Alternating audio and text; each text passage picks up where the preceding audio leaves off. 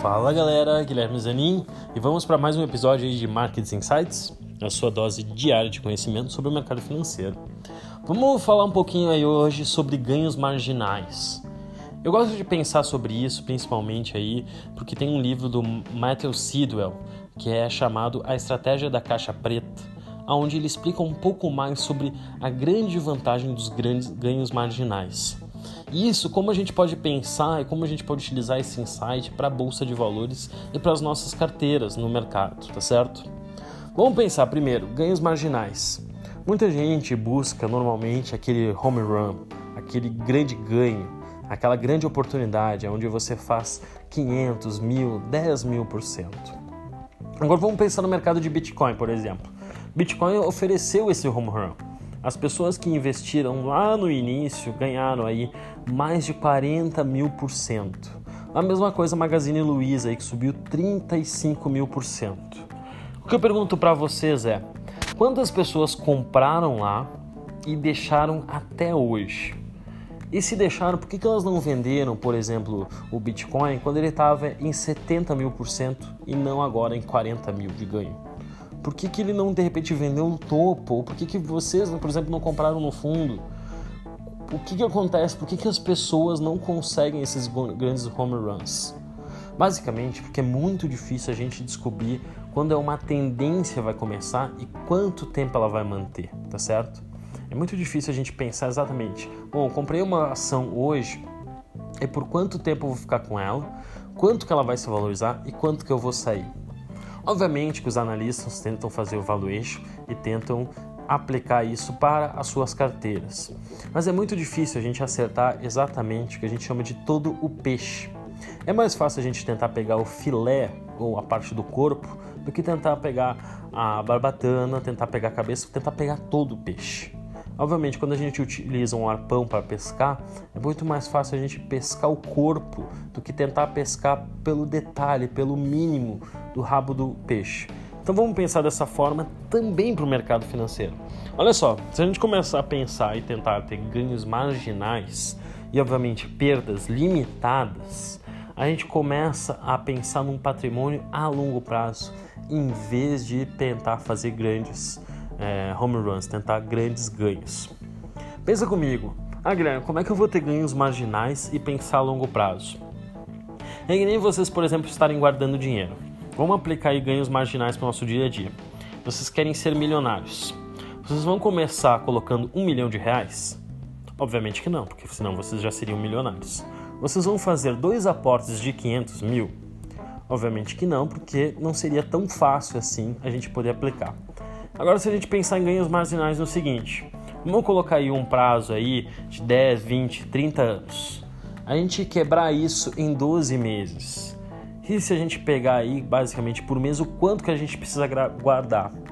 Botando aí que a gente consegue um investimento em aproximadamente 1%, colocando renda variável fundos imobiliários ao ano, se você fizer uma aplicação de R$ 2.100 por mês, você consegue ser milionário aos 30 anos. Agora, pensa assim, isso é um ganho marginal. Se todo mês vocês colocarem esse valor, vocês vão começar a construir o seu patrimônio de um milhão de reais. É uma aplicação marginal, mensal, não é um milhão de reais. Vocês estão aplicando um pequeno percentual. Assim como vocês quando vocês ganharem dinheiro. Quando vocês ganharem 1, 2, 3% ao mês, por que não pegar e colocar daqui a pouco esse lucro no bolso? Ou se uma ação cair 2, 3, 4%, estopar ela e limitar o seu prejuízo. Quando a gente fala ganhos e prejuízos marginais, a gente está evitando grandes oscilações na nossa carteira. A gente está fazendo aquele famoso de grão em grão a galinha enche o papo. É como uma formiga que vai aos poucos guardando dinheiro e obtendo lucro. A gente pode pensar assim nos nossos trades, nos nossos investimentos. Por que, que a gente não pega, obviamente, e quando dá 2, 3% de ganho, já coloca no bolso e fecha a operação? Obviamente que tem uma relação risco-retorno que é muito importante. A gente não pode perder mais do que a gente ganha. Quando a gente ganha 3%, o máximo que a gente pode perder aí é 2, 1% e a gente tem que colocar um stop. Por quê? Porque é assim como, por exemplo, quando a gente recebe dinheiro. A gente não gasta mais do que, que a gente recebe por mês. Se a gente quer poupar, a gente tem que primeiro guardar mais do que a gente gasta. A gente tem que poupar, a gente tem que ter essa carteira. E a mesma coisa a gente pode pensar nos investimentos. Ganhos marginais, seja no mercado de ações, seja nos fundos imobiliários, são mais interessantes a longo prazo. E sim, a partir do momento que você tem um grande objetivo, você vai aplicando todo mês. Você vai, por exemplo, você quer fazer ganhos marginais, quer uma, ter uma carteira aí de, por exemplo, 50 mil Itaús e viver dividendos o resto da vida. Você vai lá e compra esse mês 100 ações, no outro mês mais 100 ações, no outro mês mais 100 ações e vai fazendo a bola de neve entrar a seu favor. Vai fazendo os juros compostos entrarem a seu favor. Outra forma que eu gosto de pensar nos ganhos marginais, e são dois exemplos, um é da Fórmula 1. Quando a gente pensa em Fórmula 1, por exemplo, a gente vê grandes carros, velocidade, e a gente vê que basicamente o que, que eles fazem? Ganhos marginais, eles mudam, por exemplo, um centímetro a altura da asa. E isso faz uma enorme diferença entre ser o primeiro ou o último lugar. Eles mudam uma peça de lugar e basicamente eles conseguem ganhar. Eles nunca pensam num home eles não querem colocar um motor que ganhe é, basicamente dois minutos de diferença. Por quê? Porque eles sabem que num mercado competitivo como a Fórmula 1 e como nós no mercado financeiro, não dá para simplesmente achar que a gente vai ter a fórmula mágica que vai ganhar 10 vezes mais que qualquer um no mercado. Não, não tem como. Então, basicamente, a gente vai lá nos ganhos marginais.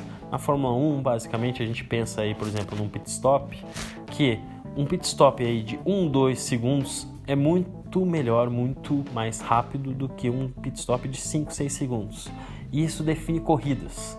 Então, o ganho que eles conseguem ganhar, por exemplo, na mobilidade, na velocidade de um pit stop de 3 segundos para 2,5 é a diferença entre ser vitorioso e ser o último lugar. A mesma coisa vale para o nosso conhecimento. Se a gente colocar aí 1% ao mês de conhecimento todo dia, se todo dia vocês aprenderem um pouco mais inglês, espanhol, alemão, francês, vocês podem pensar, esse ganho é marginal, não vai fazer diferença na vida de vocês. Mas elevem exponencialmente, façam a matemática, eleve aí 1 sobre 1.01, que é 1% ao dia, a 365 dias. Basicamente, vocês vão ter um ganho aí de mais de 200% de conhecimento ao longo dos dias. A mesma coisa vale, obviamente, para o mercado financeiro. Pensem em ganhos, se vocês pouparem, vocês aplicarem, vocês comprarem patrimônio aos poucos, ao longo dos dias. Não tentem fazer home runs, não tentem ganhar simplesmente 80% em um dia, porque isso não vai acontecer, é muito raro. E os momentos assim podem também criar grandes prejuízos que vão fazer com que vocês não se recuperem nunca mais. Pensem em ganhos marginais. Lembrem-se da Fórmula 1, lembrem-se de conhecimento. 1% ao dia exponencialmente vai levar vocês a um caminho muito mais longo. Espero que vocês tenham gostado desse insight de hoje e até amanhã com mais um Markets Insights. Grande abraço.